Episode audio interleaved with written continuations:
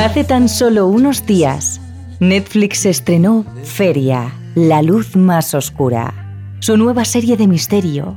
En ella nos situamos, Feria, un pueblo de la Andalucía de los 90 donde dos hermanas, Eva y Sofía, son llevadas a comisaría. 23 cuerpos han aparecido cerca de las minas del pueblo. Todos ellos murieron en los túneles, en medio de una especie de ritual. Los únicos que entraron, y no están entre los cadáveres, son sus padres. Y ellas pueden tener la respuesta a todo lo que ha pasado en estos túneles. Pero mientras la investigación policial avanza, las jóvenes deben sobrevivir a un pueblo cerrado y religioso que las odia, a la atracción de una secta con más poder del que parece y a sus propios pensamientos. Un thriller de misterio con un aura de terror que nos ha inspirado para escribir este capítulo. Y es que aunque Feria, la luz más oscura, no esté basada en una historia real, sí que tiene ciertos paralelismos con otros crímenes rituales de España. Y en este caso nos ha venido a la cabeza el llamado crimen del siglo, en el que los Alexander, padre e hijo, líderes de una peligrosa secta, asesinaron a su familia. Y pese a las diferencias de ambos casos, el resultado es el mismo. Muertes rituales.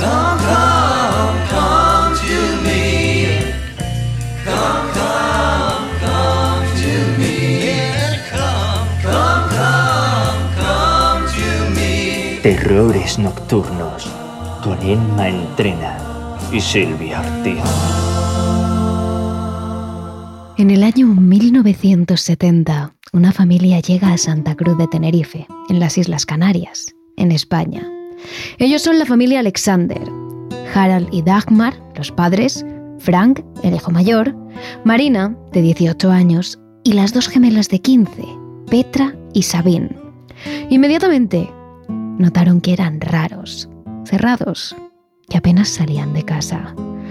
Lo que los tinerfeños no sabían es que los Alexander llegaron a Tenerife precisamente huyendo de las habladurías de los vecinos de su país natal, Alemania.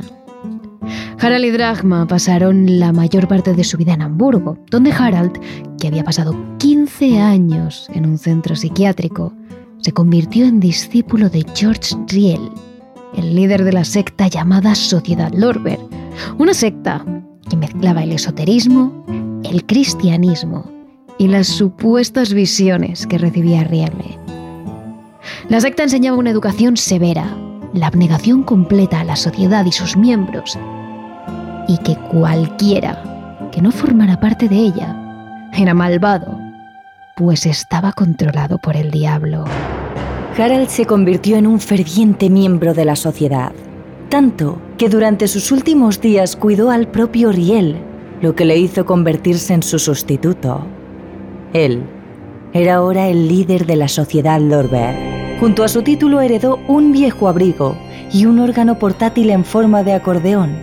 Y Dragma, su mujer, no dudó en ningún momento de sus creencias. Para ella, su marido era Dios en la tierra. Y cuando nacieron sus hijos tampoco cuestionó una sola palabra. De hecho, fue la encargada de inculcarles la ideología de la secta. El primero en nacer fue Frank, su primogénito, y el que sería el heredero del liderazgo de la secta. Para ellos, un profeta de Dios. Fue criado con severidad. Por ejemplo, su madre le ataba la mano izquierda a la espalda ya que era zurdo para que dejara de utilizarla y fuera perfecto. Pero también cumpliendo todos sus caprichos. No salía a la calle para que no se mezclara con la gente controlada por Satanás. Y cuando nacieron sus hermanas, Marina, Petra y Sabine, pasaron a ser prácticamente sus criadas, hasta que Frank se hizo mayor y tuvo otra clase de deseos, más carnales. No podía satisfacerlos con nadie de fuera de la familia, ya que eran impuros. Así que para que no se contaminara, su padre le dio una orden. El incesto estaba permitido. Fue entonces cuando la gente de Hamburgo comenzó a hablar. Las historias de la dureza de los Alexander con sus hijos, de la esclavitud de las niñas, del incesto, empezaron a circular por los colegios de las más pequeñas, por el vecindario, por las calles. Los Alexanders ya no podían salir de casa sin escuchar los cuchicheos. El ambiente se había vuelto opresivo para su familia. De hecho, el incesto y los abusos eran tan conocidos que la policía había empezado ya a investigar a los Alexander. Pero antes de que la policía llegara más allá, los Alexander tuvieron un golpe de suerte. La mujer, Dragma, heredó 20.000 marcos, una cantidad de dinero que les permitió asentarse en Tenerife, una isla muy lejana a Alemania. Allí llevarán una vida tranquila de puertas para afuera, y lo único que los tinerfeños sabrán de ellos es que salen poco, que son personas cerradas y también devotas, ya que de su casa salen horas y horas de rezos y de cánticos religiosos, acompañados del triste sonido de un órgano. Hasta que un día, el 16 de diciembre de 1970, algo cambia y todo se vuelve macabro.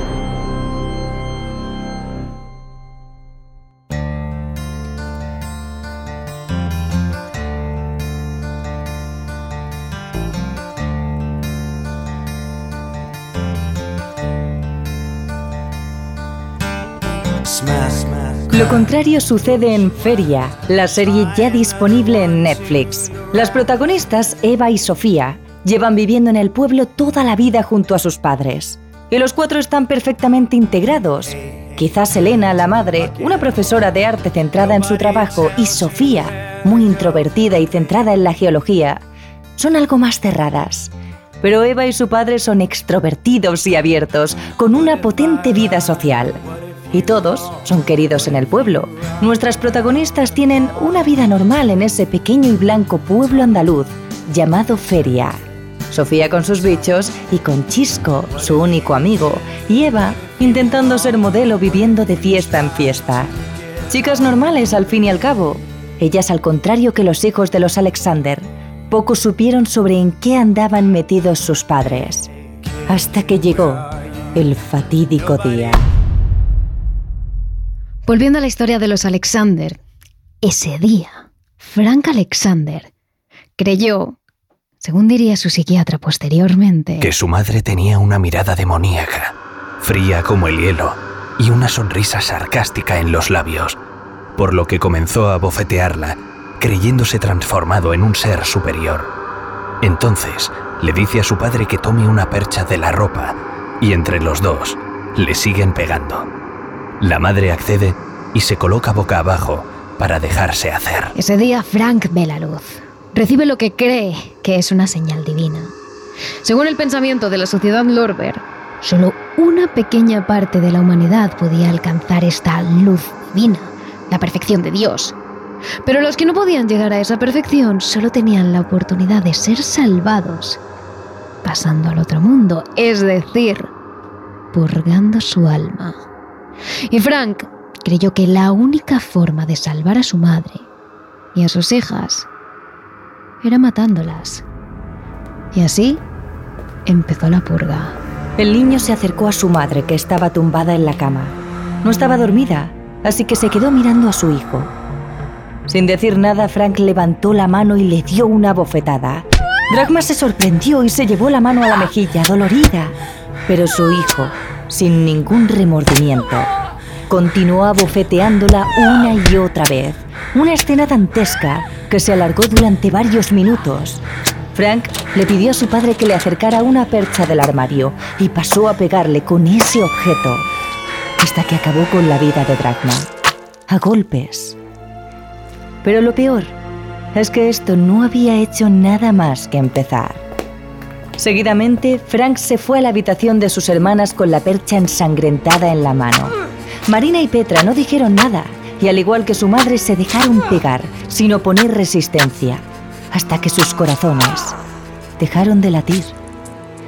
Con los tres cadáveres en el suelo, Frank comienza a buscar herramientas. Coge unas tijeras de podar, unas cuchillas, un martillo y se lo lleva todo hasta la habitación de su madre, donde comienza la parte más horripilante.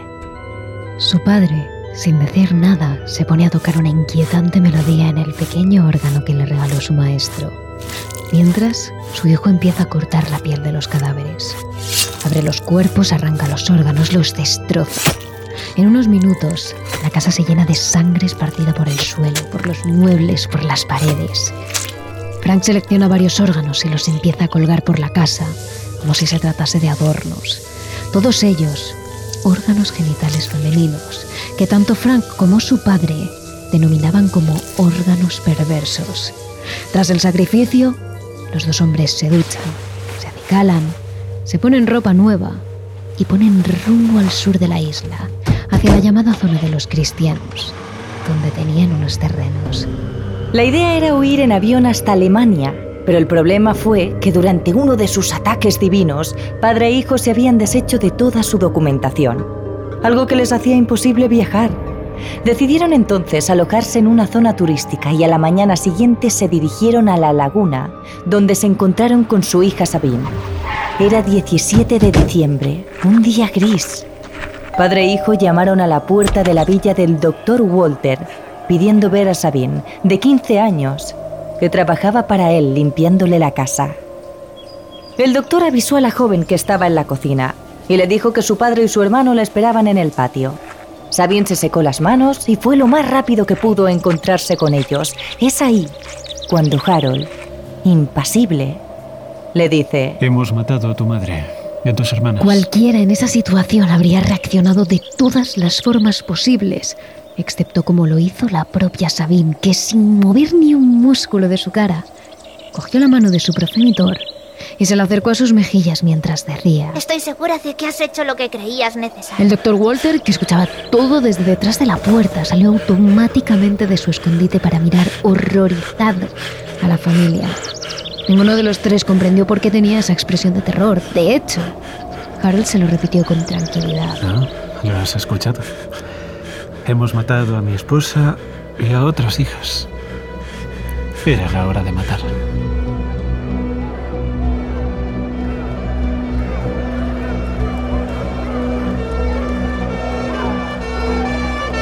El doctor automáticamente llamó a las autoridades, que se pusieron rumbo a la casa de los Alexander para echar la puerta abajo y descubrir qué es lo que había pasado.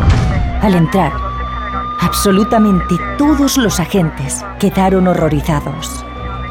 Imágenes religiosas por todas las paredes, salpicadas de sangre, trozos de cuerpos colgados de cuadros, ventanas, muebles y un reguero de sangre que salía de dos habitaciones y desembocaba en un inmenso charco. Posteriormente, en el informe policial, los propios agentes escribirían lo siguiente. El primer hallazgo fue el de Marina, la hija mayor de 17 años que estaba tumbada boca arriba con los ojos abiertos. Tiene el torso descubierto y los dos pechos desgajados y con un gran boquete en el lado izquierdo. La zona genital destrozada y con profundos desgarrones. A su lado en el suelo el corazón y otras vísceras, junto a ella un martillo y una cuchilla de zapatero. Al otro lado de la cama está Petra, de 15 años con las mismas lesiones. A su lado unas tijeras de podar y unas tenazas. En otro cuarto se halla la madre, Dagmar, en similar situación. Pero lo peor de todo, y lo que sorprendió más a los agentes, fue el momento en el que detuvieron al padre y al hijo. Ninguno de los dos entendía el porqué de esta detención. Pensaban que esos asesinatos eran necesarios y normales. De hecho, había cierto tono victorioso al hablar de lo que habían hecho, como si hubiesen salvado a su familia. Para Eva y Sofía, el día fatídico llegó tras las fiestas de San Juan. La policía entra en su casa en tropel, deteniéndolas sin piedad, y las enseñan un vídeo. Decenas de personas, desnudas, sin rumbo, con las expresiones perdidas, entran en los túneles de la vieja mina de feria. Todos ellos mueren por el tóxico aire de la mina. Después, la policía encuentra 23 cadáveres en un charco en el que el óxido se mezcla con la sangre, tiñéndolo todo de rojo. Los únicos que entraron, pero no están entre los muertos, son sus padres. Desde entonces, todo les apunta a ellos como culpables. De repente, en la casa de las jóvenes se encuentran cartas dirigidas a su madre en las que se habla del culto de la luz, de los cinco sellos y de cosas que apenas entienden. Pero si ellas no lo entienden, un pueblo andaluz religioso de los 90 lo entiende menos.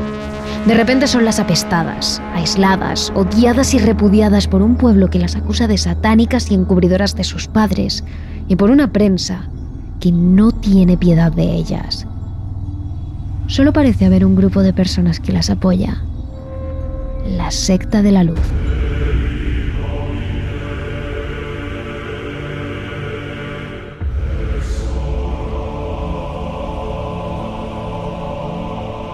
Los aterradores miembros del culto persiguen a Sofía, la prometen llevarla con su madre, aseguran que el cuerpo es solo un instrumento físico que necesita despertar.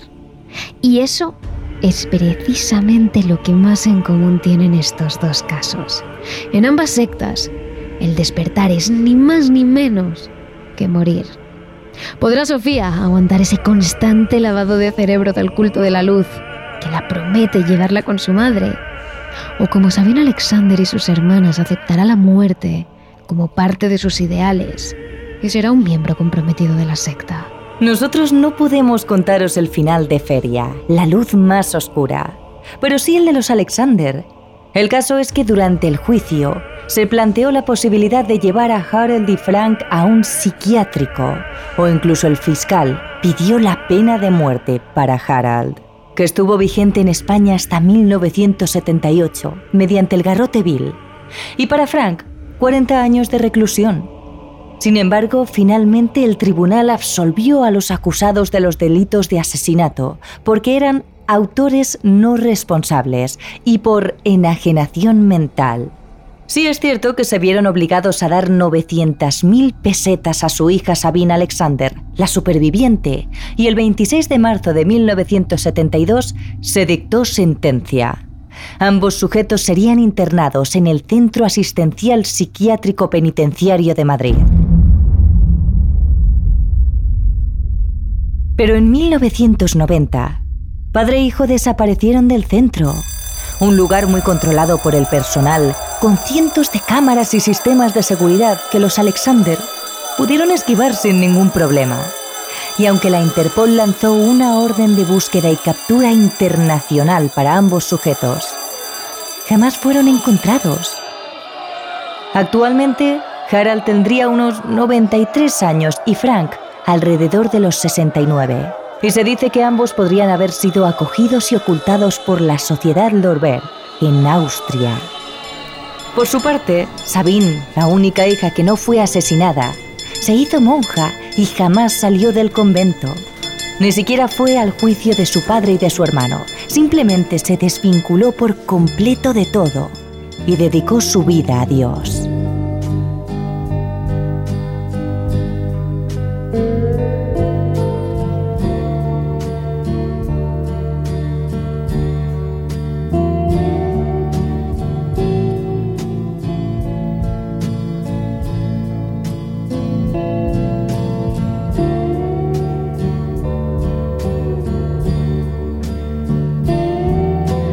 Misterio, tensión, asesinatos, sectas. Una historia que guarda muchas similitudes con Feria, la luz más oscura, una serie ya disponible en Netflix. En ambas encontramos como escenario un pueblo español que se acaba convirtiendo en una cárcel para los protagonistas, por los rumores que de ellos se desprenden. En ambos, una familia se ve envuelta en muerte, sangre y lavado de cerebros a causa de una secta impía que cree en el despertar a través de la muerte y que viola todos los principios religiosos. Ambas acaban en las muertes rituales de personas inocentes.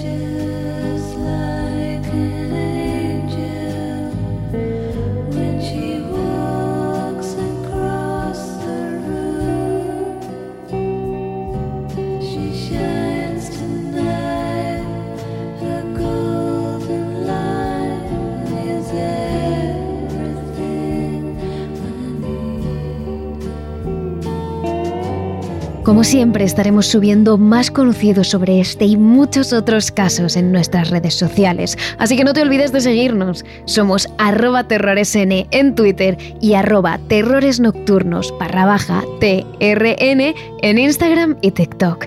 Te esperamos. Terrores Nocturnos. realizado por David Fernández Marcos.